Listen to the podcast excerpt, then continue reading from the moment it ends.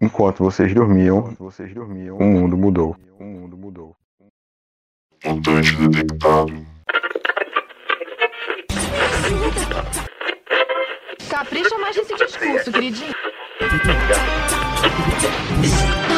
X-Men. Bom dia, boa tarde, boa noite, pessoal. Você está ouvindo Frequência Sentinela, o podcast do Universo X-Men, e hoje a gente está aqui para falar de um retorno triunfante. Falar sobre o retorno dos X-Men, as boas histórias dos quadrinhos, com aquelas que foram as HQs iniciais da fase do Jonathan Hickman, os títulos Dinastia X e Potências de 10, ou House of Ten e Powers of Ten, e tudo que elas proporcionaram após esses dois anos de lançamento. Peraí, peraí, peraí. Antes da gente seguir com o podcast, nesse momento você está ouvindo uma intervenção do futuro. Eu tô aqui para avisar que no dia que a gente gravou esse episódio que você tá escutando, a gente não fazia ideia de que o Jonathan Hickman ia abandonar os quadrinhos do X-Men. Então assim, o Hickman transformou nossa festa de retorno do podcast no enterro, tipo a Wanda com o Hellfire Gala. Mas é isso, apenas desconsiderem qualquer informação que não existia antes do Hickman sair do comando dos quadrinhos dos X-Men. Era só isso mesmo que eu tinha para dizer, agora fiquem com o episódio, espero que vocês gostem, valeu! Antes disso, a gente tem que fazer aquela apresentação básica. Meu nome é Felipe. Oi, gente, Alisson aqui, novamente. Buenas noches, chicos. Lucas aqui falando. Oi, gente. Maicon. Natan presente para falar de HQ hoje. Então, antes de tudo, deixa eu dar uma breve resumida nesse início da fase do Jonathan Hickman nas, nas HQs dos X-Men, para quem não conhece. Obviamente, esse episódio vai ser puramente sobre spoilers, então escutar aí, quem está escutando é por sua conta e risco. É, em Dinastia X, nós temos a primeira mudança no status quo das HQs dos X-Men. O professor Xavier, ele joga o sonho de convivência pacífica dele com os humanos para o alto e se une ao Magneto a exigir para o resto do mundo que aceitem a soberania da nação de Krakoa como um país mutante. E como barganha, para que o mundo aceite o professor X, ele oferece a todos que aceitarem remédios milagrosos. Talvez a gente fale mais, um, mais para frente um pouco sobre eles. Mas o pano de fundo é basicamente esse, e, e em Dinastia X a gente tem bastante missões diplomáticas para conseguir fazer Krakow uma soberania e resgatar os mutantes. Que eles também convivam ali na ilha com todo mundo. Em paralelo a isso, a gente tem Potências de 10, tem artes inclusive do brasileiro RB Silva, e essa, essa HQ se passa em quatro linhas do tempo diferentes, anos 1, 10, que é onde a nação de Krakoa tá, ano 100 e ano 1000. Aí Potências de 10 o nome. É uma história que basicamente foca na sobrevivência dos X-Men na extinção iminente que eles vão ter. A Moira McTaggart tem, tem muita importância nas, nessas duas HQs e ela basicamente é o pilar principal. E eu começo perguntando para vocês: quais eram as expectativas de vocês com os anúncios? O que, que, que vocês esperavam quando anunciou tudo? Eu fiquei bastante surpreso, porque, tipo assim, eu já tinha lido algumas coisas do Hickman, Os Vingadores, eu não, eu não posso dizer que é ruim, porque eu não, não, não me aprofundei na leitura, nem na, nem na fase dele, mas o que eu li não me interessou muito, entendeu? Então eu já fiquei, ah, tá. Só que eu paguei com a língua e tá muito bom de acompanhar essa fase. É, então, quando a Marvel anunciou, né, que Hickman estaria à frente dos X-Men, né, como curador e tal, eu já tinha ali uma prévia assim, do que poderíamos ganhar. Só que realmente me surpreendi bastante. É, já, tinha escrevido antes, né? A Vingadores de 2013 e o Quarto Fantástico de 2015. São histórias muito boas, ele aborda muito, muito, muitos temas ali em volta do, da, do sci-fi, do, do cósmico. E isso é uma coisa que os X-Men sempre teve, mas que realmente nunca foi abordado tão, tão bem, né? Quanto foi agora essa faixa Krakoa. E é uma fase muito boa, viu? Eu confesso que eu não tinha lido nada do Hickman ainda. Então, assim, é, para mim era um completo desconhecido. Mas, assim, minha expectativa estava lá em cima, porque os X-Men estavam indo ladeira abaixo desde 2015, mais ou menos. É 2015, né? Porque as fases anteriores ainda eram interessantes. Mas depois entrou num, num poço sem fundo que eu disse, lascou, né? Da Marvel tava boicotando. Mas, devido à compra tá, pela Disney, a gente pode ver um, um pontinho de esperança. E assim, é, é, toda a imagem que foi criada em torno dessa nova fase gerou muita expectativa de que seria uma coisa revolucionária, até porque uma das principais coisas que eles divulgavam era esse é o momento mais importante da história dos X-Men. E realmente ela, ela conseguiu cumprir a que veio, né? Ela reorganizou todo o status mutante e acredito que na história toda dos X-Men vai ser marcada como uma das fases mais importantes. Expectativas não tinha. Eu, sinceramente, não fazia ideia de quem era Jonathan Hickman, nunca tinha ouvido falar. O Nathan também já comentou em outros momentos que em algum lugar anunciaram que ele estava de volta e foi alguma HQ. Também não vi isso. Eu comecei a saber que seria lançado quando começou o material de divulgação oficial. E foi um misto de expectativas e medo, porque tinha aquela questão de potências de 10 com as várias linhas do tempo e aí eu pensei que bagunça vai ser isso. Mas tinha uns personagens com os visuais bem legais e que me deixavam com expectativas. Mas ninguém sabia o que ia ser. E aí começou bom. E foi uma experiência muito legal de ler, principalmente porque só tinha isso para ler. Não é no sentido de, nossa, estou me contando com pouco, mas só tinha isso para ler. Saiu uma HQ por semana, até que no final começou a sair duas. Então era uma experiência muito tranquila. E algo ruim de ler X-Men ou qualquer outra HQ para quem não conhece, é que você não sabe por onde ler. E quando você começa a pegar alguma coisa para ler, você tem dificuldade de acompanhar, porque é muita coisa. Então eu achei muito legal só ter praticamente um título, embora sejam dois, era praticamente um. E depois voltar a bagunça, né? Mas também, por um tempo, teve o lado positivo de você só ler sobre X-Men em HQs, os X-Men, e depois voltou a ficar com uma bagunça com eles aparecendo em outros lugares e a gente não sabe encaixar cronologicamente que era um problema antes, porque antes dessa fase a Tempestade estava em duas HQs diferentes, com visuais diferentes. Que sentido? Não tinha. Mas basicamente isso. Em comparação com o que era e o, e o que é com outros, outros os títulos, tipo Vingadores, Quarteto Fantástico, Liga da Justiça, os X-Men estão até muito bem organizados. Porque, assim, tirando aquela, aquele lance lá do, do Rei de Preto, aquela saga lá do Rei de Preto, que você tem que ler toda a saga para entender lá o contexto deles e tudo mais, eu consegui acompanhar toda a história direito até agora. Olha, eu diria que tá, tá mais fácil. Tá mais fácil de você é, ter uma linha a seguir do que antes. Só que ainda assim mantém-se na complexidade de, de ter crescido muito a franquia, ter se expandido muito para várias edições. Ah, eu amo. Que bom. Porém, é, depois do House of X, pessoas que, ah, eu preciso ler toda a história do X-Men não precisavam mais. Então, assim, facilita a vida da pessoa. Ela pode ler com esses grandes eventos que ela vai entender o que é está acontecendo no geral. Sem contar que esse fato de você não precisar ler todo o contexto anterior a começar a acompanhar é, é excelente, né? muito fácil. Você pegar, você pode pegar lá a Dinastia X1, tá tudo bem se você não ler o resto. Basicamente, só o que você precisa saber é a premissa de X-Men. Nada deu certo até então, e aí você chega e lê Dinastia X1 e tá ok. E essa é a proposta de você ler apenas a, a Dinastia X ou a Potência de X, ela é muito boa até mesmo para novos leitores é, que queiram realmente ali entrar no, no rumo das HQs, né? Como foi dos X-Men a gente tem as histórias dos personagens, né? E elas não são tão contextualizadas, mas conforme futuramente a gente vai comentar também, né? É possível perceber que existem algumas referências, eles descrevem aquela cena e como ocorreu para que o, o leitor não fique perdido. Eu, eu, eu, acho assim bem necessário mesmo, né?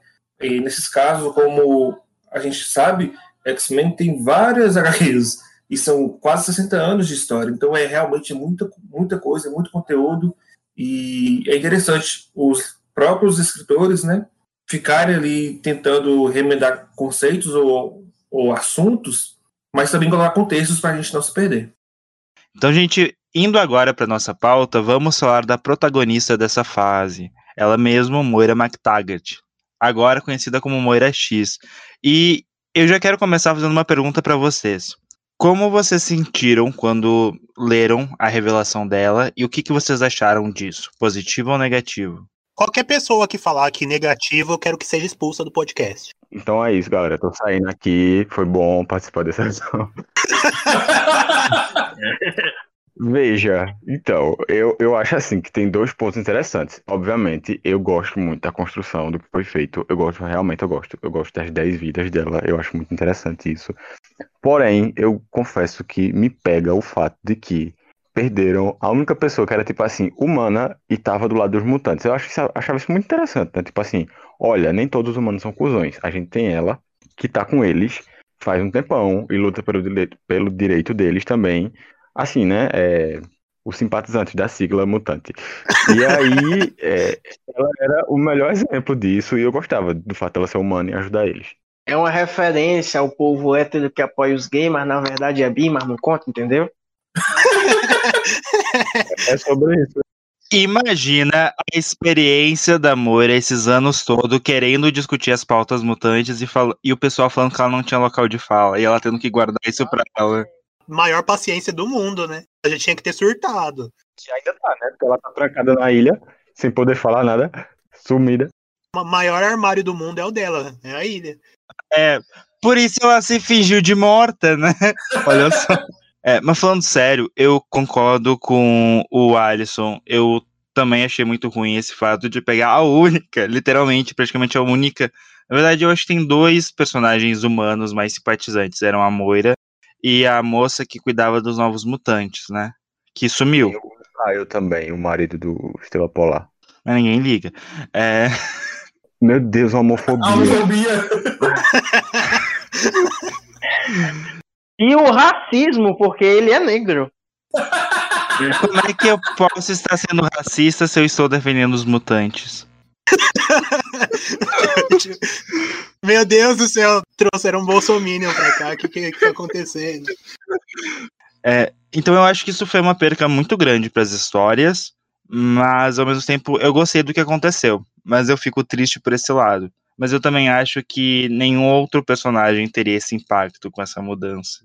Tinha que ser ela. É ela, Brasil! Avisa que é ela! No meu caso, eu acho o contrário. Eu gosto muito dessa mudança da Moira, porque ela até faz sentido na história. A gente tem várias pontas soltas da Moira, agindo secretamente para ajudar os mutantes. Aí agora tem também ela é, tentando lhe criar uma vacina para tentar realmente curar eles sobre do vírus legado, né? Aí ela foi justamente a única humana que contraiu o vírus legado. E tem várias outras pontas soltas nas histórias e acabam que comprovando de fato que a, que a Moira estava sempre toda escondendo. E eu achei isso genial, porque do nada a Moira virou mutante e a gente tem agora a Moira X, né? E o Hickman foi bem perspicaz em trazer isso à tona. Eu acho que é um dos maiores pontos positivos da, dessa nova fase. Lendo Dinastia X e é, Potências de X, ela virou basicamente uma das personagens, uma das minhas personagens assim favoritas. Não digo ainda a favorita porque eu preciso ver mais dela, mas está ali no pódio. Então eu gostei bastante da mudança. É tão bom quando tem um retcon que é um retcon bom, né? A gente tá cheio de retcon zoado e. Vingadores, por favor, não Dá tumultuar. vontade, né, Vona? Sabe uma coisa que eu achei perspicaz nisso? Que quando ela, ela revisita uma das vidas, eu acho que foi a quinta, mostra basicamente a história que a gente conhece. Então, quer dizer que praticamente tudo já existiu, inclusive Vingadores dos X-Men. E aí tem ela separando em décadas, né? Tipo, ah, os anos de ouros, o não sei o que. Aí nessa parte tem o Quinteto Fênix, os anos perdidos. Uma coisa que eu gosto muito quando tá contando a história da Moira é participação da Sina. Eu não esperava aquilo. Eu não esperava a Sina surgindo com a mística e queimando a Moira viva. É uma das cenas mais legais que eu acho de toda a fase, assim. É muito interessante. Eu, eu acho muito bom porque foi construído um mistério. E ficou assim, duas vidas não eram. Não, a gente não sabia o que, é que tinha acontecido. E a gente ficava tipo, meu Deus, o que, é que aconteceu nessas duas vidas, né? Eu também gostaria de registrar aqui a minha indignação, espero que a Marvel esteja escutando esse podcast, que cancelaram a HQ da, da, que ia mostrar as outras vidas da Moira. E, gente, isso, seria a coisa mais interessante do mundo. Ver as outras vidas dela e o que aconteceu. Eu amo uma coisa alternativa paralela, sabe? Um- um universo distópico, assim, uma versão alternativa. Não sei porque foi cancelado. Pandemia, foi a pandemia. Tá registrado, Marvel. Mas assim, foi, eu não sei se foi cancelado ou foi adiado. Porque eu vi que ainda iam fazer. Olha, eu espero que sim, porque fizeram os filhos do átomo, aquela bomba. Coitados, velho. Na época da- do início da pandemia, né, muitas arquês foram canceladas ou a mesmo adiadas. A Moira X fazia parte de uma dessas que foram adiadas e canceladas entre aspas. Como a Novos, a Novos Mutantes, como a Filhos do Átomo já estava pré-encaminhada, já estava desenhada e roteirizada, ela só foi adiada mesmo, quase dois, dois- um ano e meio de, de diferença né, da data de publicação. Mas eu, eu tô doido pra, pra ver. Eu acho que talvez depois dessa, dessa fase do inferno aí, talvez venha essa, esse quadrinho dela. Mas saindo um pouco da questão Moira, mas ficando na questão vida, sabe uma coisa que eu acho muito interessante? O como a gente é enganado praticamente a saga inteira sobre o ano 1000. Porque a gente tem a impressão de que são mutantes lá e que eles venceram, mas não. Sim, o plot twist, amo. Esse foi o plot twist que eu não esperava. O Ano Mil, no caso, é aquele que tem o cara azul e a gente acha que ele é tipo um. Descendente do Xavier. Ah, é. Então, só para contextualizar rapidamente, a gente tem duas vidas da Moira que ficou em aberto, que a gente não sabia o que aconteceu. Acontece que uma das vidas mostra uma das realidades que se passou 100 anos e basicamente o mundo acabou, teve um apocalipse e os mutantes se fuderam. E é, eles são caçados por sentinelas e existem algum- algumas alguns seres chamados quimeras que são mutantes fabricados a partir do DNA de outros mutantes. Ou seja, geralmente é uma mistura de vários poderes de personagens em um mutante só. A gente tem essa realidade, que é uma das vidas da Moira, e a gente tem a realidade que se passou mil anos e a gente encontra um mundo é, povoado, tipo assim, altamente tecnológico, com seres azuis, um cara que parece o Xavier, e a gente pensa, nossa, os mutantes venceram, evoluíram, Evoluiu! Exatamente, e chegaram nesse nível. Só que aí a gente descobre o quê? Perdeu tudo. Veja o drama dos dois mutantes que sobraram dentro de uma redoma. Triste. Ah, eu, tipo, eu nem falei o spoiler, né? Acontece que essa raça não era os mutantes. Descobre-se que mil anos depois, os humanos descobriram como evoluir geneticamente sem esperar a lenta evolução natural. Fazendo isso através da tecnologia. Então, tecnologicamente, os mutantes, ou os humanos conseguiriam evoluir e passar os mutantes no sentido de rapidez e não naturalidade do, do método. Então, daí, criou uma nova raça, que eu esqueci o nome agora, Homo Novíssima. Homo novíssima, exatamente, que é o próximo passo da evolução humana, é, feita através da tecnologia, e daí eles dominaram e extinguiram os mutantes novamente. Ou seja, todas as vidas da Moira, a tecnologia dava um jeito de exterminar os mutantes. E estamos na décima vida da Moira. E a gente não sabe o que, é que vai acontecer. Mas então, é, eu aqui citei dois exemplos da Moira, da- das vidas da Moira, que foram 10, estamos na décima vida. Mas, em resumo, qual o objetivo dela em todas as vidas? Nelas acontece de a tecnologia sempre evoluir e sempre causar a extinção dos mutantes. E isso a gente está falando tanto dos sentinelas, que aconteceu na maior parte das vidas e acabou exterminando os mutantes de uma forma ou outra, quanto da própria tecnologia de evolução humana. Ou seja, humano e tecnologia significa extinção dos mutantes. Então, o objetivo dela em todas as vidas foi tentar impedir que isso acontecesse, que não deu certo. Então, estamos na décima vida da Moira, acompanhando é, a décima tentativa, e foi aí que surgiu nossa história atual, e Krakoa foi fundada. Deixa eu só fazer um adendo, que é em quase todas as vidas, porque primeiro a Moira foi bolsominion e criou a cura. A mística lendária queimou, a- queimou a, a Bolsominion viva. Maravilhosa. Nunca errou. A Genlau, Genlau nunca poderia, meu filho, fazer uma cena dessa. Já para pensar que basicamente todas essas histórias que a gente viu até agora é só um recorte, porque tipo, no final das contas a Moira vai morrer, vai reiniciar tudo e vai acontecer outra coisa. Inclusive, eu acho que deve ser uma deixa para um reboot do universo Marvel, se eles, se eles quiserem fazer isso futuramente. É uma teoria que o pessoal coloca na cabeça é essa, né? Que futuramente a Moira vai ser morta e tudo vai se reiniciar. Inclusive a história da, da Marvel, que ela não ficar muito longa, no caso. Só que, Alisson, você errou numa coisa aí, viu? Vai deixar re- repassar a ponto, que essa seria a. que seria o segredo da Moira. Na vida 6, que é a vida que ela vai até o ano 1000, ela tenta, junto com o Wolverine, saber é, o que leva os humanos a tentarem chegar tão longe, sabe? Que é quando ela descobre que eles evoluem pelas, pelas máquinas e tal, e, e que eles são implacáveis, né? Que, que, que, exatamente, que eles estão destinados para perder. Já na nona vida, que é com o Apocalipse, o segredo que ela descobre, na verdade, é a data de criação do Nimrod, que é quando ela pega essa informação para fazer a missão suicida em Dinastia X4. É uma coisa que eu quero falar nessa onda do Alisson, que falou sobre ser um reboot e tal. Assim, se eu fosse a, a, a Moira, eu desistiria da vida. Porque mesmo que dê certo, vai ter que vai começar tudo de novo. Valeu do quê? é quente. pra, pra ela não faz diferença. Porque ela é mutante orgulhosa.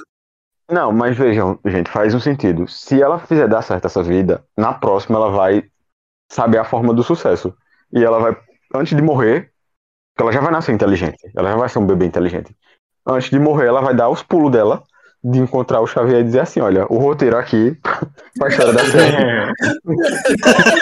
Mas uma coisa que ela fala sobre a segunda vida é que quando você sabe tudo o que vai acontecer, aquilo perde o brilho. Então é por isso que ela não consegue se reapaixonar pelo primeiro marido dela. Então ela vai achar chato ficar nisso de toda hora fundar Krakow. Mas é a última vez que ela vai fundar Krakow. Na próxima não vai, não vai pra frente. Caramba, a primeira, a primeira vez que eles terraformaram a, a, é, a arte agora foi legal, mas já pensou reviver isso toda vez? Não, gente, mas cada vida dela foi uma coisa diferente. Só a, só a, quarta, a, a, quarta vida que foi parecida com essa. Tipo, só aquela. E assim, da quarta vida pra décima, ela basicamente viveu o quê? Uns 300 anos. Ela já nem, nem lembrava mais, tá ligado? Nem pra chegar assim e dizer assim: olha, a, a Wanda vai surtar e vai acabar com a, com a espécie. Ela... Nossa, né, quente, nem pra avisar, né? Verdade, olha só a informação aí. Ah, e pensa só, ela foi responsável pela morte dos Debari. Ela deixa tudo as coisas acontecer. Genocida. A culpa não foi da Wanda, não foi da, da, da Jean. É tudo culpa da Moira. Provavelmente que a Moira por A mais B vai estar no filme dos Eternos da Marvel. Uma pergunta muito importante que eu acho que qualquer pessoa que leu ou que tá ouvindo isso aqui vai se fazer. Vocês acham que quando ela morre, ela tipo vai parar em outra realidade ou ela rebobina tudo? Isso é uma boa pergunta. Na verdade, eu acho que não tem resposta certa. Porque, assim, sinceramente falando, se você parar para estudar viagem no tempo, realidade alternativa, realidade paralela, no universo Marvel, não tem coerência. Não tem coerência, porque cada autor faz o que quer. Então, sinceramente, eu não acho que não, não tem como encaixar. Na verdade, na verdade, na verdade, quando a Moira morre na primeira vida e ela volta na segunda, ela fala que ela simplesmente fecha o olho e abre de novo, tá, tá no útero. Ela ali já se reconhece presente, assim que a consciência dela se faz, se faz ativa, ela percebe que ela morreu. Então, ela, para ela é quase como se ela fechando o olho e abrindo de novo. Eu imagino, eu imagino no, no útero, tipo, merda.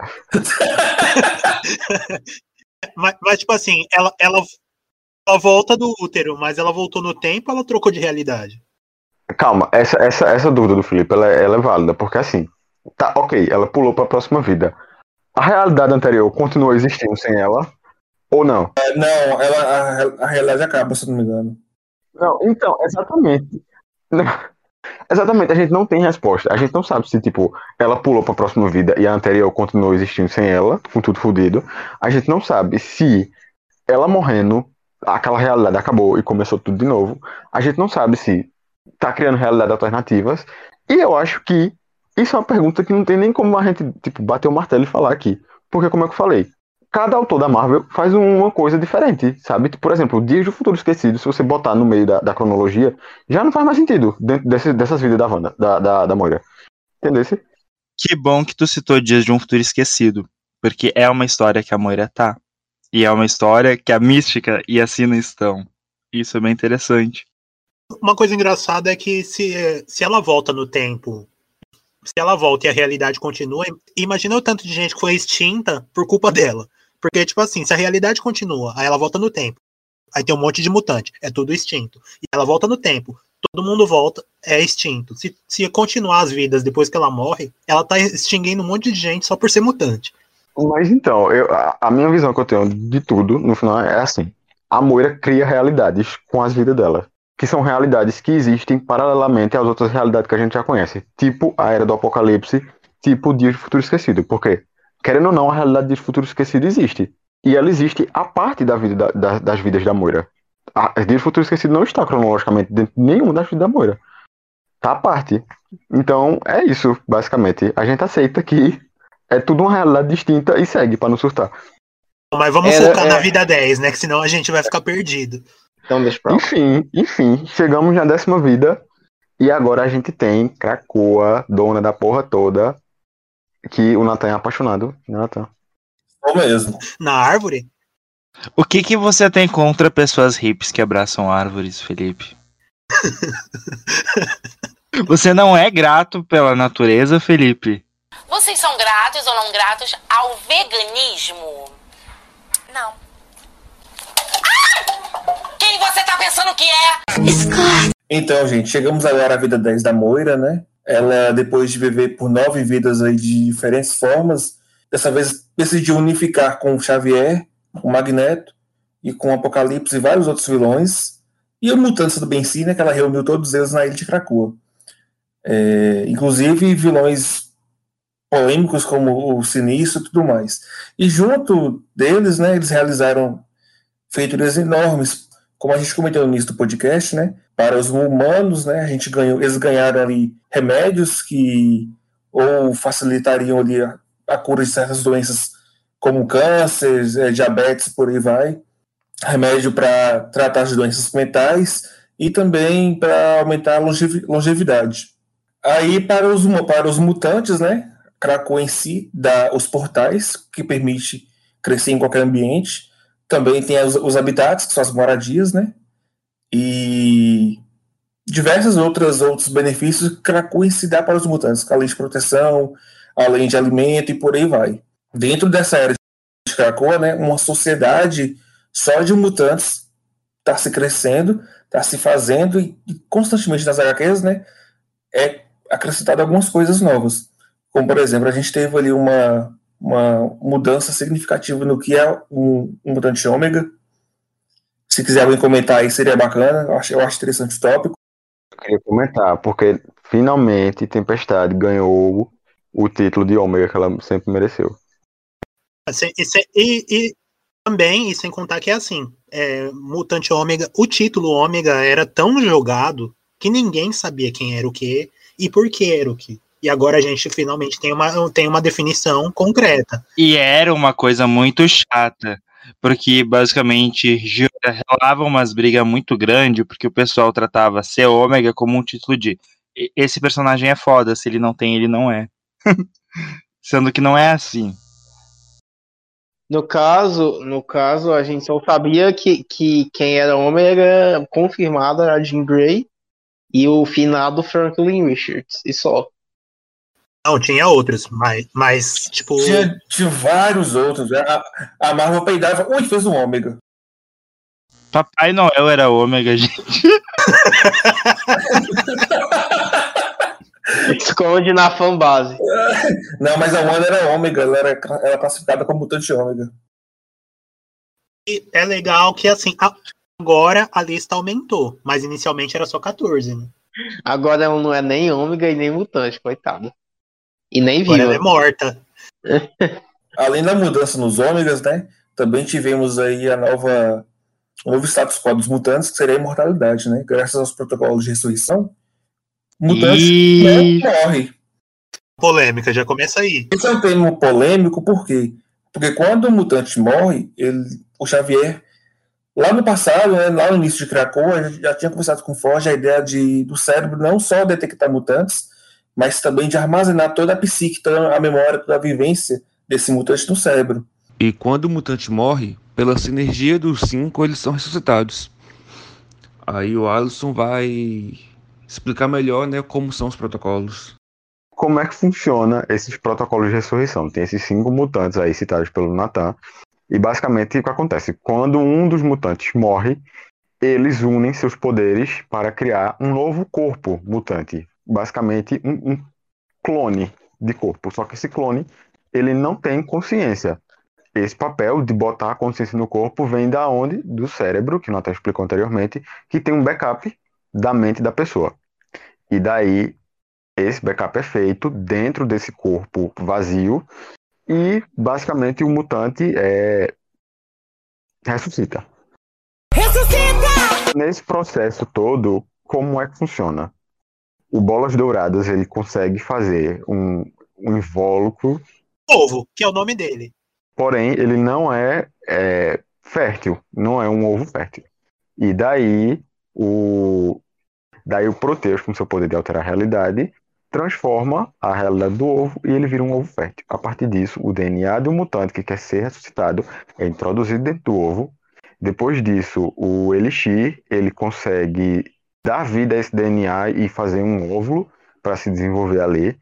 É, após isso, há tempos, ela consegue acelerar o tempo, o, o tempo para que o óvulo vire um bebê e vire um ser humano dentro do ovo. E por fim, a Hope faz alguma coisa que eu não sei. Real, a Hope, ela trabalha em todos os processos, amplificando o poder de todo mundo. Olha só. É isso. Tá feito esse processo de ressurreição em Krakow. E agora todo mundo morre e volta. Lembrando que o, o DNA de todo mundo só existe porque o sinistro é safadão e de alguma forma nunca vai ser explicado, porque é roteiro. O DNA e tem o DNA de todos os mutantes. A pe- pessoa dormindo, aí chega lá de noite, invadindo a casa, o Xavier é sinistro, colocando uma seringa na pessoa pra tirar o DNA. É tipo, é, tipo, é um pernilongo, né? Tipo, você pensa que é um pernilongo, é um bião, coisa do, do, do sinistro. Aparece lá, tipo, tem um vislumbre do Asa, aquele menino que se suicidou. Como é que o sinistro ia querer pegar o DNA dele e guardou ele? Nunca na vida que o sinistro ia fazer isso. É, esse lance dele, dele conseguir o DNA tem uma coisa bem interessante no quadrinho dos Satânicos, que ele usa meio que uns, uns insetos bem pequenos, e esses, e esses robozinhos pequenos eles coletam o DNA. Então eu acho que deve ser basicamente isso aí. Do Pernilongo, só que o Pernilongo era do Sinistro. Poxa, Marvel, você foi perspicaz. Olha só que solução preguiçosa. Mas. A gente vai acabar abrindo muitos parênteses nesse podcast, que talvez virem temas futuros, mas isso da ressurreição é um ponto importante por duas coisas. Eu acho que a primeira que todo mundo vai concordar é que finalmente deram uma explicação. Porque a maior piada de histórias em quadrinhos que duram tanto tempo é que todo mundo que morre volta. Então as mortes perdem o significado. Eles conseguiram fazer essa banalização da morte ter um significado. Então isso é muito criativo. Só que a explicação que eles dão gera muita discussão. Que aqui, principalmente, somos eu e o Alisson, que defendemos que tá todo mundo sendo clonado. Porque tu não tem uma continuidade. Eu nem tô falando de alma. Tipo, vamos comparar esse processo com o que acontece em X-Men Apocalipse. O Apocalipse literalmente troca de corpo. Tipo, é como se a mente dele conseguisse sair do corpo dele pro outro. Na hora. Não é uma cópia que é feita. Tipo, é a mesma mente. Uma vez que ela saiu do corpo e migrou pro outro, o corpo anterior dele morre. É a mesma coisa do Xavier em X-Men 3 também. Sabe? Tem uma continuação. A mente sai de um corpo, vai pro outro, o corpo anterior morre. Ele não, são copiados. Você pode criar uma cópia quando o mutante ainda tá vivo. É, exatamente. Isso leva várias, várias, levanta várias discussões sobre o que é você ser um ser humano, você ser uma pessoa, você ser o que é consciência, o que é alma, o que é muitas questões filosóficas por trás. Mas assim, basicamente a gente não sabe ainda, porque assim, tem história que diz que a alma vai para um canto depois volta quando faz o backup. Porém, isso é incoerente, já que a gente já tem situações de um mutante ser ressuscitado sem ele ter morrido. E, e daí os dois existem ao mesmo tempo. E aí você fica tipo, ué, quem é o real? Os dois são reais, mas não são a mesma pessoa. Enfim, gente, o que, que vocês pensam disso? Contem pra gente em algum lugar. Exatamente. No final das contas, Ah, muita coisa E, e confusa. a aqui eu vou deixar uma indicação de série que prova o meu ponto e o do Alisson. Invencível, eu tinha esquecido o nome da série. Da, da HBO. Não, da HBO não, da Amazon Prime. Meu Deus do céu, Michael. Mas é isso, voltando pra Krakoa, linda, bela, maravilhosa ilha. Além, além dos, dos ômegas da- dos protocolos de ressurreição, né, Krakoa também unificou os mutantes, fez toda uma sociedade bacana e o Cifra conseguiu criar uma língua só para mutantes. É, temos também a implementação da economia local, uma criptomoeda somente para mutantes usarem fora de Krakoa, né? É, já que agora todas as riquezas também pertencem aos mutantes, então isso é uma coisa muito interessante. Caso o mutante não queira viver em Krakoa, queira viver fora de Krakoa, ele tem a permissão de poder comprar uma casa, comprar um carro, com o dinheiro que a própria Kra- Krakoa fornece, né? Então isso é muito interessante dentro da sociedade deles.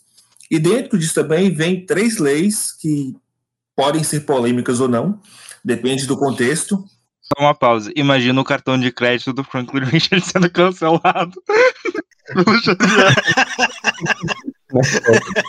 É, as três leis de Krakoa, né? A primeira, peraí que eu sei se é as leis. As leis são basicamente a primeira lei, né? Que é a- foi a Jean Grey que sugeriu, que é não matarás.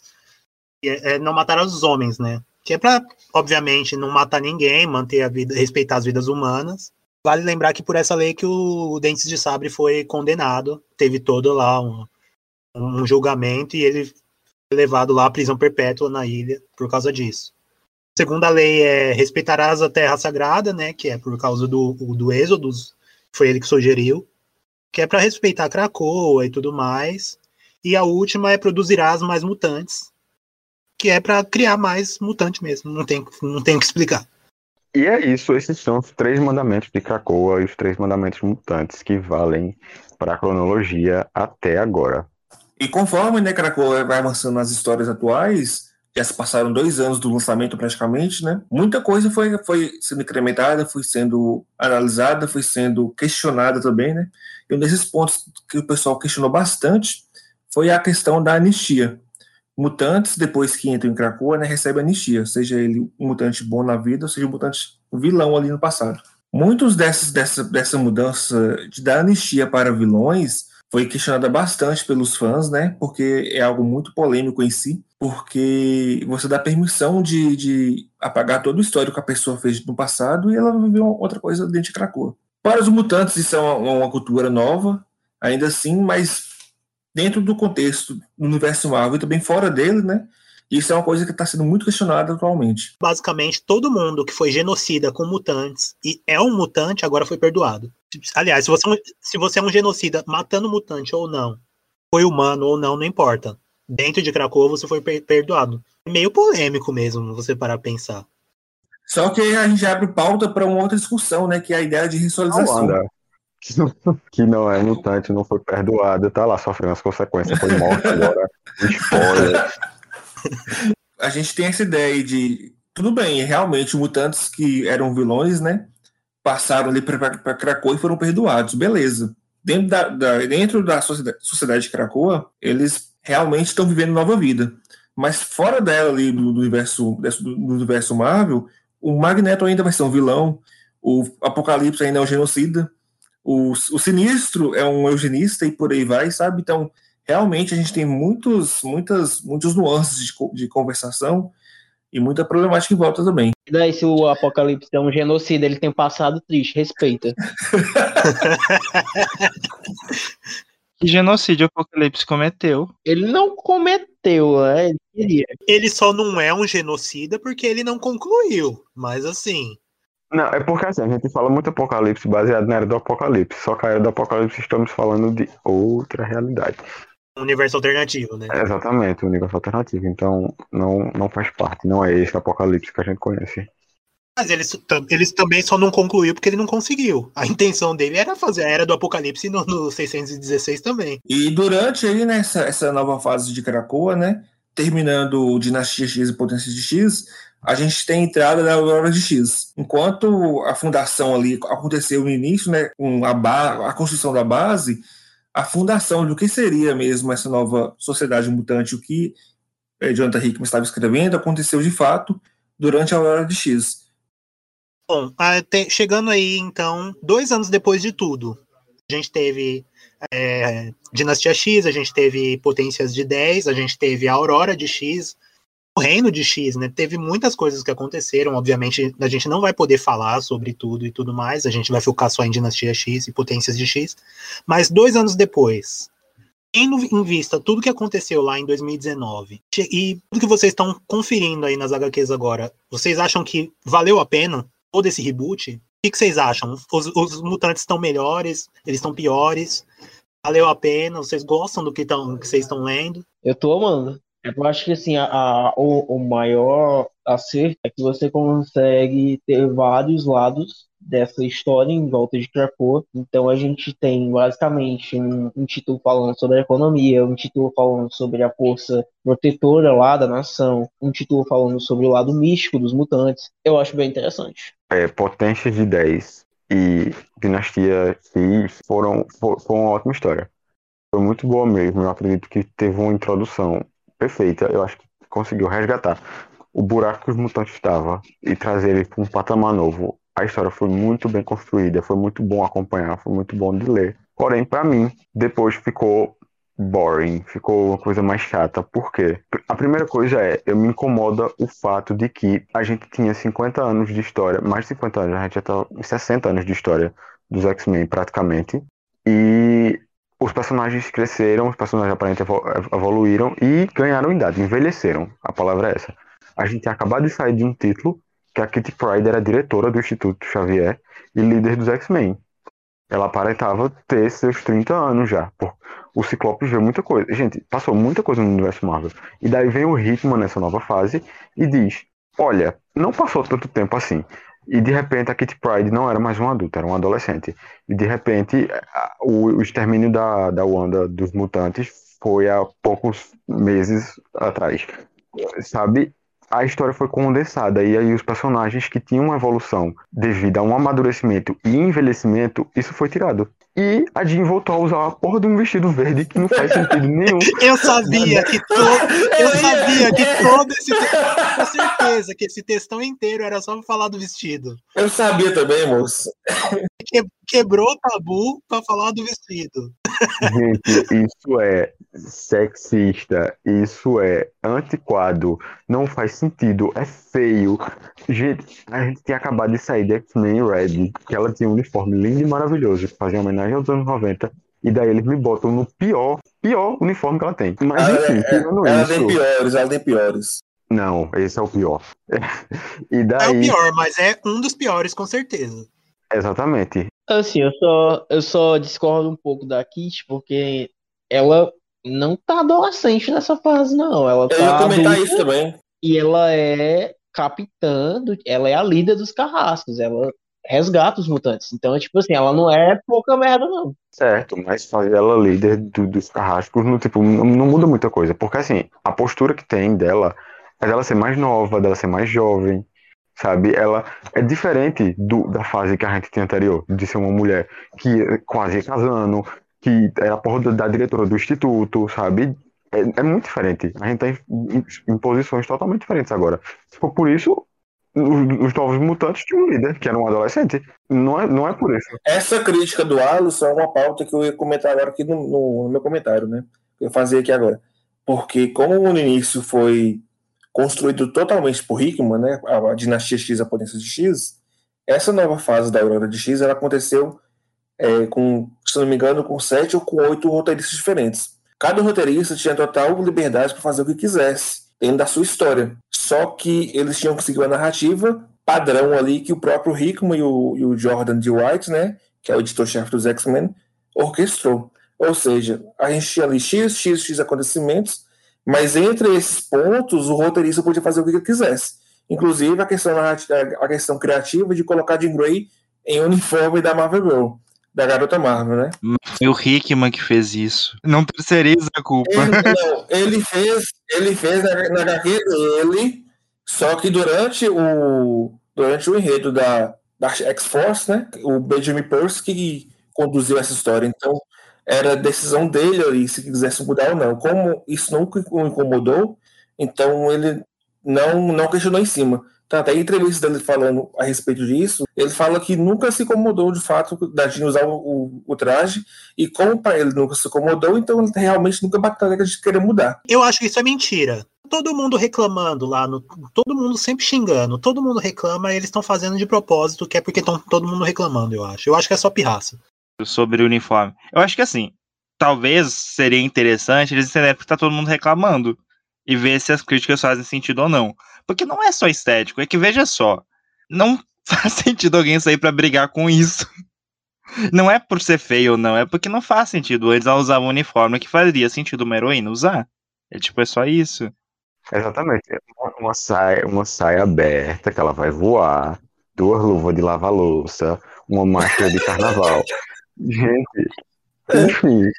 Baixou Mano, o neg- negócio não protege, não é bonito, não é funcional. É tipo, ele, ele- ele quebra todos, todos os itens que, é, que, que um, pra um uniforme serve. Não, e o melhor é que a desculpa dele é que era pra deixar claro que é uma Jean Grey sem a Fênix. Só que qual que é a cor desse uniforme? E qual que é a cor do uniforme que ela usava antes? Qual remete mais a Fênix? Pois é, gente. Tipo, não, ela tinha acabado de, de- em X-Men Red, ela já tava emancipada da Fênix. Tipo, o visual, tudo. Mas enfim, enfim, ninguém aqui gosta do uniforme da Jean. E se você gostar, por favor, se retire. Não, mentira. Dê- Então, gente, é, voltando aqui ao assunto, né? Aí dentro dessa, toda dessa nova era, né? Da Aurora de X, já passou, na verdade. A gente teve vários títulos trabalhando é, diferentes contextos, como o da Mata bem é, aplicou, né? Falou. E são ideias boas, eu concordo. Tem muita, muito contexto interessante por trás, só que alguns títulos não trabalharam direito. Eu acho que isso foi. Não sei se foi porque o roteirista não soube desenvolver, ou se porque não estava familiarizado com os personagens, enfim. São coisas que a gente não tem, não tem contexto por trás, né? Mas é, eu gosto da ideia de você dar liberdade para diferentes temas, né? Sendo trabalhados em diferentes HQs. Isso me agrada bastante. Então, eu tenho isso como ponto positivo dentro dessa nova era dos X-Men, que é a liberdade de você poder ler o que você quiser, é, de acordo com o tema que você gostar. Então, é, o que eu acho, no final das contas, é. Foi uma introdução muito boa, nota 10. O que veio depois, eu acho que eu, per- eu perdi interesse. Eu não, eu não tô mais acompanhando, eu preciso voltar a acompanhar. Porque não tava me apetecendo muito. Aquele arco mesmo, é, 10 de espadas, não, não, eu não achei interessante. Não... Enfim, tá faltando um Chan que, pra Só pessoas inteligentes entendem é, X of é, X de espada. Eu entendi. A inteligência ficou para trás. Eu entendi. Mas Ele ok. fala só pessoas inteligentes, não consegue falar nenhum título. É porque eu não lembro, é porque eu fazia a matéria, eu fazia o título em inglês. Faz tempo que eu não faço a matéria deles, aí eu esqueci. Enfim, as histórias não estão me apetecendo muito. Eu fiquei, voltei a ficar interessado agora nesse no baile de gala. Acho que vocês já devem ter visto algum canto, porque eu achei a ideia muito genial e diferente, fora da caixa do que eles tinham feito e muito interessante. E o que me deu a vontade de ler. Só que assim, vamos lá. Dou nota 10 pro o início, dou nota 8 para essa fase que começou dois anos atrás e tá agora. Se eu acho que eles estão melhores ou piores, eu acho que eles estão melhores, porque eles estavam num buraco. Agora, se é a melhor fase do X-Men, eu acho que não. Eu acho que é, a gente teve fases melhores, como o- os X-Men de Grant Morrison, que estão, estão no meu coração. E também eu gosto muito da fase de Utopia, da, da Ilha de Utopia. Eu acho que isso aqui é melhor do que a fase atual. Mas é isso. O quê? Eu achei que tu ia citar o Chris Claremont. Também. É porque, assim, eu gosto do Chris Claremont mais por saudosismo. Entende? Porque eu acho que eu, eu me sinto um pouco incomodado em ler as histórias dos anos 80 porque tem muito diálogo. Ela- e elas não são tão complexas como a dos anos 2000 e 2010. Então, eu, eu consegui exaltar aquela fase, mas eu não, ela não é minha preferida. Por mais que tenha histórias fodas. Inclusive, Deus Homem não me mata. Alisson, qual que são as suas redes para as pessoas xingarem? Já joga seu arroba que é pra ninguém xingar o X e é pra xingar o Alisson e não o X. Gente, não, eu não, eu não falei, eu só falei que a não é a minha preferida, eu não falei que é ruim não, tá? É... Muito pelo contrário. Deus ama o homem mata. Deus ama o homem mata, eu ouso a dizer que é a melhor história, é a história mais importante de toda a cronologia dos X-Men. Sem É o dúvida cartão de visita, né? O cartão de visita dos X-Men é É Deus o exatamente. Pra mim, a obra-prima dos X-Men é ela. Mas, mas é isso, gente. Eu espero que a Moira morra e dê um reboot no universo Marvel. Nossa! São as minhas considerações sobre essa fase. Uma das coisas que, eu, que o Alisson falou aí, que depois da, da introdução, realmente, eles deram uma desacelerada. Só que eu achei interessante essa desacelerada que eles deram, porque deu tempo, assim, de você ter uma construção maior daquele ambiente, entende? Então, não, não eram histórias ah, grandiosas, com, grande, com grandes plot twists, e nem nada muito fora da caixinha, mas elas ajudavam muito a, a construir aquele mundo, a construir Krakoa. Então, eu acho muito válido. Passados dois anos, o que eu tenho pra dizer é que eu concordo muito com o que o Alisson fala, que a construção inicial foi muito empolgante, e eu não acho que eles conseguiram manter o mesmo hype depois disso. Eu acho que muitos dos títulos são desinteressantes, alguns até têm uma ideia muito legal de expandir e construir melhor esse universo, mas eles se perdem no meio do caminho. E eu acho que poucas coisas que foram construídas em Dinastia X e Potências de 10 que a gente gostou volta a aparecer ao longo das outras fases que estão vindo. Eu acho que basicamente a única coisa mesmo que vive referenciando é quando tem alguma história sobre a mística. Porque depois disso, e a gente lembra, ah, então isso aqui tá voltando, ah, isso aqui complementa aquilo. Isso é muito legal. Porque quando você vai reler Dinastia X e Potências de 10, você fica, você relê as histórias com outros olhos. Porque mais coisas foram reveladas, mas é pouco que isso acontece. E, como eu disse, muitas histórias têm um- alguma ideia muito legal de expandir esse universo, mas as histórias acabam sendo ruins. E muitas outras são desnecessário. É claro que é algo muito difícil criar uma história, porque é um universo muito grande. Eles não estão criando os X-Men, os mutantes, eles estão trabalhando com o que já existe. E cada leitor é fã de um personagem, então você tem que dar um destaque específico para aquele personagem. E você só consegue isso separando em várias histórias. Então, realmente é um desafio que eles têm, eu consigo compreender. Só que não estão fazendo isso de um jeito que é muito atrativo de modo geral para mim. São poucas que me chamam a atenção. E outra coisa que eu quero reclamar é que Dinastia X e Potências de 10 é uma história de, de realidades alternativas, futuros distópicos, é algo bem ficção científica. E eu não gosto muito quando as outras histórias vão para um tom mais fantasioso. Não porque eu não gosto de histórias de fantasia, mas eu acho que destoa totalmente do tom quando isso acontece. Tipo, eu acho Excalibur péssima. Eu acho que boa parte de Dez de Espadas, horrível, sabe? Por conta disso. E mesmo. Faz mal. É. E agora, mesmo agora que tá indo pra Marte, que de novo tá indo pra um lado mais fantasioso de novo. Eu acho que destoa. Eu gostaria que tivesse focado mais nessa questão de é uma sociedade, é uma cultura política. Então, basicamente, eu teria gostado muito disso. Mas aí, Eu não de sou amigo de vocês, velho. Eu, não sei também que eu sou amigo de vocês, não tem bases, não. Porque tu, tu é Tudo que o Michael reclamou são coisas que eu tô amando agora. Excalibur é uma das minhas Tem favoritas. nada a ver isso aí, viu, Michael? Por mexer com a, com a ideia da magia mutante. Primeiro que, que o lance da magia mutante faz todo sentido. E, tipo assim, Eu não disse que faz sentido, gente. Ele é só uma coisa que você uma hora tá científico, outra hora você tá mágico, outra hora. Entendeu? É tipo assim, mas expandiu isso aí é, mas isso aí é o universo Marvel, velho. Certo, é, é Eu certo, mas assim, cagando pra Marvel, eu tô falando de X-Men. Com licença. é tipo isso. Também. Mas A gente, também- aquela história de vampiro e Wolverine, pra quê, meu Deus? E eu gosto de histórias de vampiros.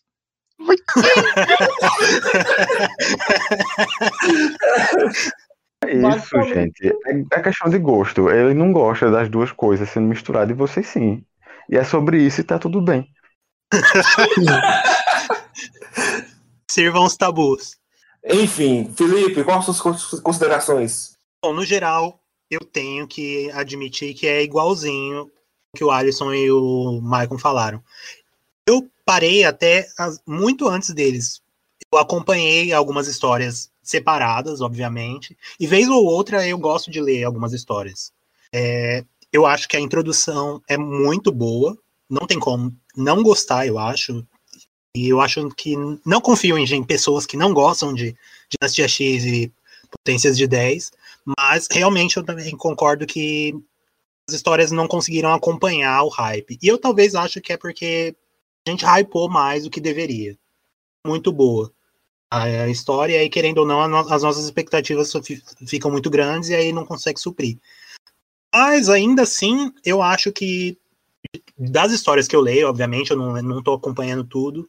Vez ou outra tem muitos momentos muito icônicos, assim. Então eu acho que tem isso também que vale ser citado e que vale a pena. Tem também que eu gosto muito de alguns, alguns retcons que são bons, outros nem tantos, né? Fazer o quê? Mas tem vários retcons que eu gosto e eu acho que a mesma coisa que o Alisson, que no sentido de levando em conta o que tinha, o que, o que passou, né? A gente passou por Extraordinary X-Men, All New X-Men, All New All Different, era muito ruim. É porque eu acho assim que o, o diferencial que tem né, nesse agora é que, tudo bem, vocês não podem não gostar, mas assim, mesmo, mesmo não gostando, eu acho que as histórias elas se complementam. E nas, nas antigas fases parecia, tipo assim, umas coisas totalmente sem sentido. Um título fazia uma coisa, o outro fazia outra, e você não entendia o que é estava acontecendo. Mas Coerente. aqui. Elas é o mínimo, né? Parabéns pelo mínimo. Não, mas eu digo assim, mas, mas é o mínimo, mas até em outros títulos, tipo Vingadores, Quarteto Fantástico, isso acontece, entendeu? Mas quem liga pra eles aqui? Eu sei, eu tô falando, eu tô falando assim, que é muito difícil de fazer isso. Uma coisa bem legal também é o que ele falou de vários momentos icônicos, a gente tem que destacar em Carrascos o momento que a Emma Frost, a Tempestade e a Kitty Pryde se juntaram para dar uma, uma surra no Sebastian Shaw, que aquilo ali foi maravilhoso. Foi ali que o feminismo foi criado. E aí eu te pergunto, você viu pra quê? Dá nada, já ignoraram isso. Pra gente aplaudir. Acho que um ponto importante aqui, que eu, o Alisson, o Felipe falamos, é que a gente gosta de muita coisa. A gente só não acha que a obra como um todo tá legal.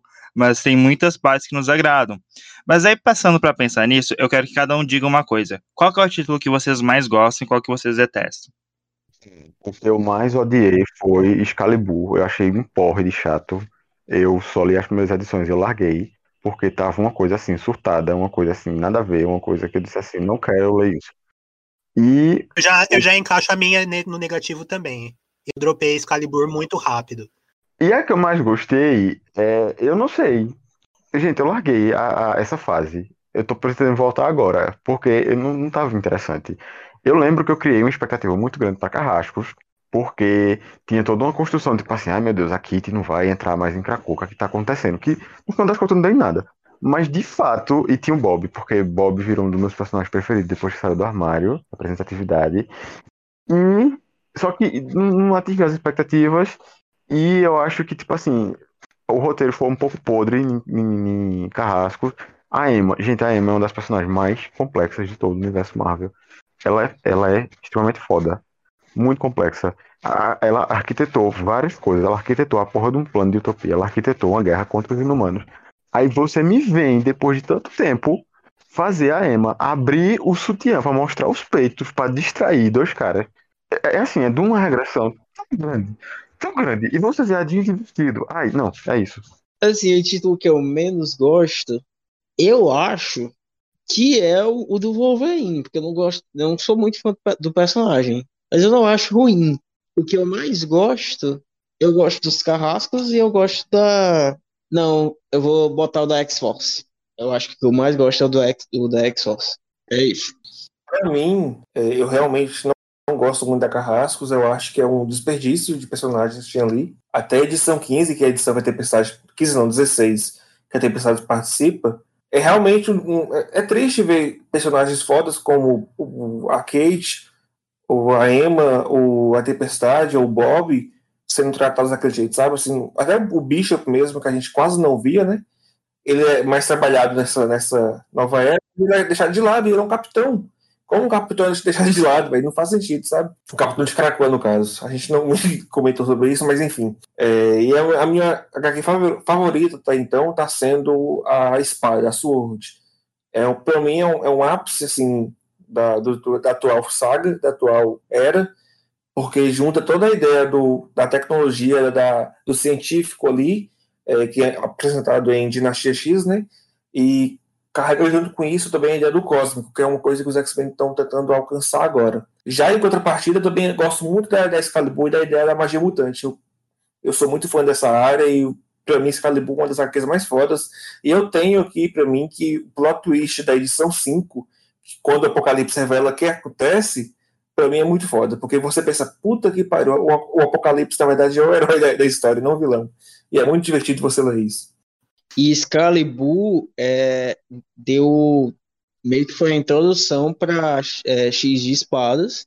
E X de espadas é, basicamente mudou toda a história do Apocalipse e fez ele virar um personagem bom. Então. Icônico. E, esse, esse retcon é icônico. Ele virou um personagem bom depois de X de espadas. Então. Deixa, eu tenho que citar uma coisa sobre eu não sei até hoje como é que pronuncia. É T9 Spades ou X de espadas, 10 de espadas? Eu não sei como é que pronuncia. X de espadas. Pode ser X de espadas, tá? Nada mesmo. 10 de espadas, pode ser. 10, tipo né? carta. Porque é, é das cartas, né? Imagina. Ah, enfim, eu falo X, hein? É assim, o hype que, o hype que, a, que esse bagulho criou, né? Criou um hype enorme no torneio, pra tudo. A gente esperava que ia fazer, ia acontecer foi o início de um sonho e deu tudo errado pra mim.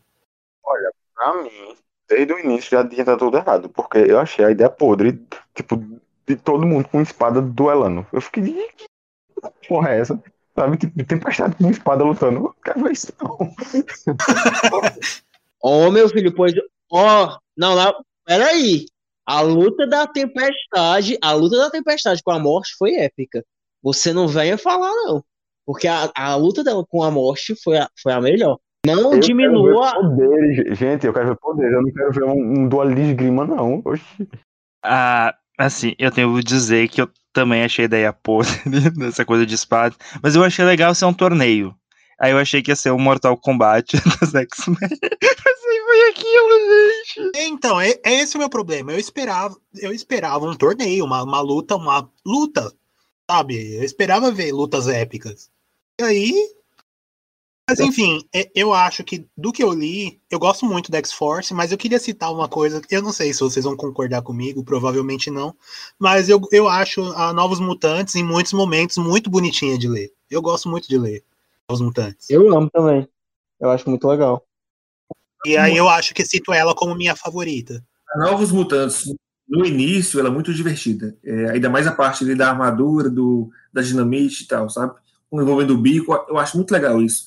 Só que, na questão de ser divertido mesmo, mesmo, mesmo, eu tenho a Satânicos, velho. Eu ri demais naquela HQ.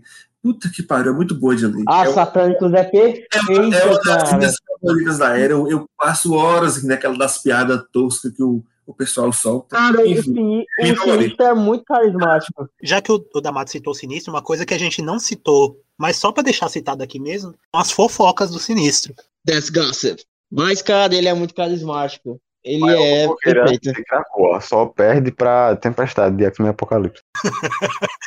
Assim, é, nessa questão de diversão, eu cito Novos Mutantes e X-Factor. Eu gosto bastante de X-Factor. É, eu acho que, se eu não me engano, é um dos títulos com mais é, representatividade. Tem personagens LGBT, negros e tudo mais. Mas eles fazem isso de uma maneira bem natural. Não é algo que tá lá só pra deixar, pra fazer militância. Os personagens são bem desenvolvidos, eu acho eles bem desenvolvidos, bem carismáticos. E o motivo da, da equipe existir é bem legal também. X-Factor é uma das, das que eu mais gosto de ler. E Satânicos é perfeito. Um dia eu quero, eu quero viver e ver um filme dos Satânicos. Merece. Se Esquadrão Suicida tem um filme Satânicos, merece. Toda vez que alguém cita uma HQ favorita, o da, o da Mata cita uma nova dele. Porque eu amo essa fase. eu- cara, eu amo essa fase. Tirando, assim, até a- o quadrinho da, da Psylocke, o que flopou, os anjos, os anjos caídos, Fallen Angels, eu até, até aquilo ali eu gostei. Eu tô amando.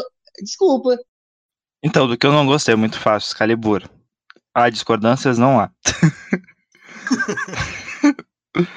É, mas do que que eu gostei, assim, eu pareço um grande hater, né? Mas eu fico em dúvida de falar o que eu gostei, porque eu gostei de muita coisa. É que eu digo que eu, que eu não gostei do todo. Aí quando pega todo, vale a pena ler tudo, eu não tenho vontade de ler tudo. Mas das coisas que eu gostei, eu tenho vontade de ler.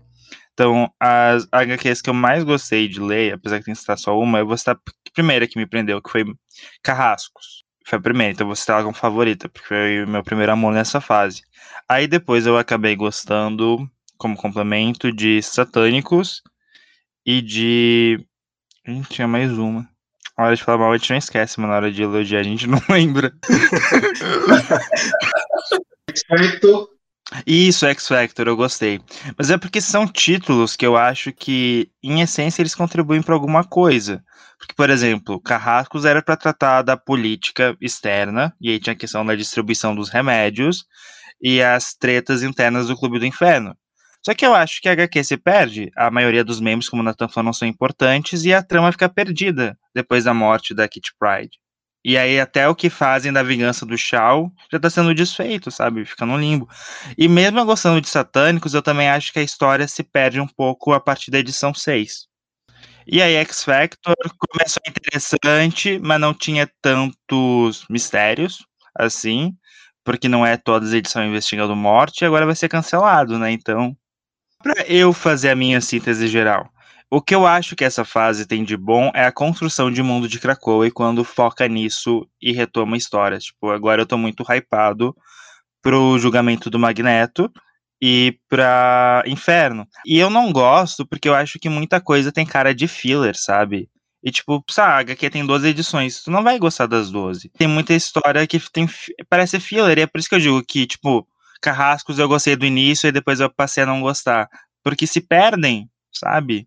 E é por isso que Dinastia X e Potência de 10 são tão bom, porque ele deve ter passado dois anos escrevendo.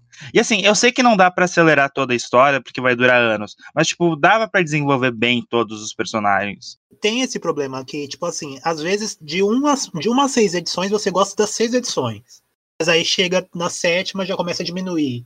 Aí diminui o ritmo, você começa a não gostar tanto, então você gosta só da metade da, da fase da HQ.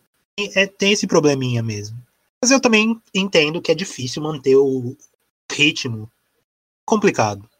Mais alguma, alguém tem mais algo para falar? Eu acho que a gente já deu uma pincelada em tudo sobre essa fase, sobre nossas, op sobre nossas opiniões. Dependendo do que acontecer, eu acho que a Mística vira uma das minhas favoritas também. Personagem.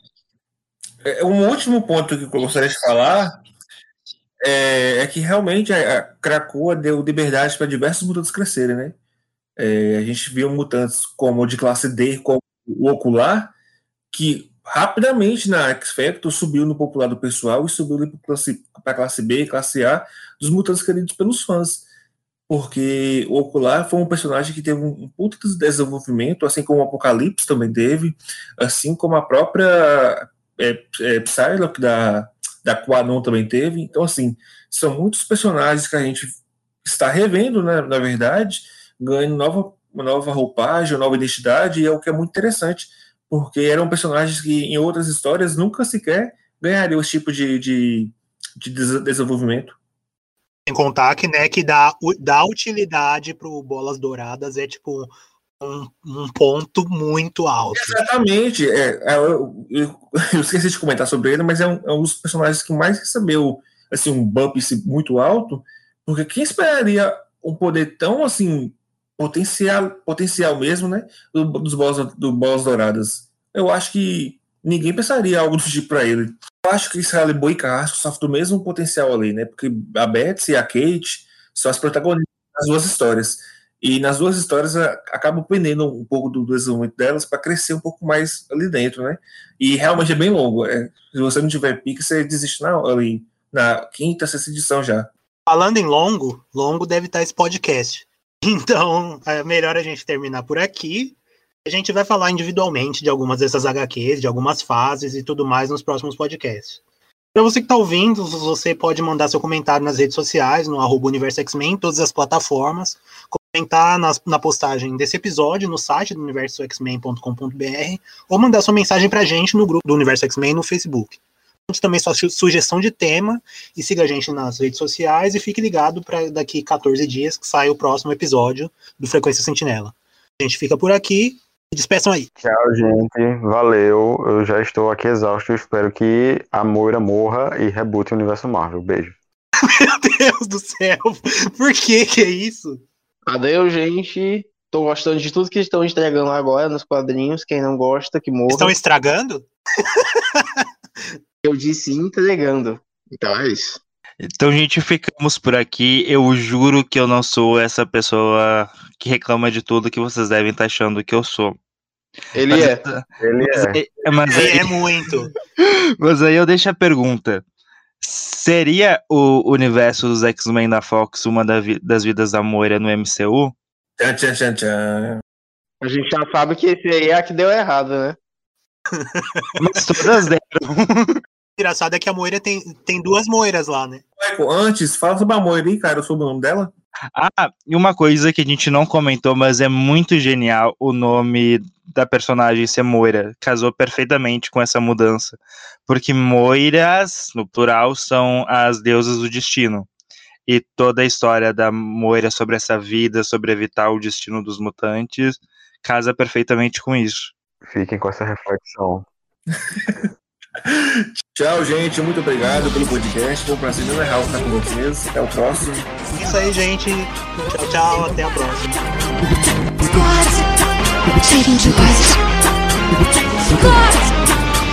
É isso mesmo, querida. Ai.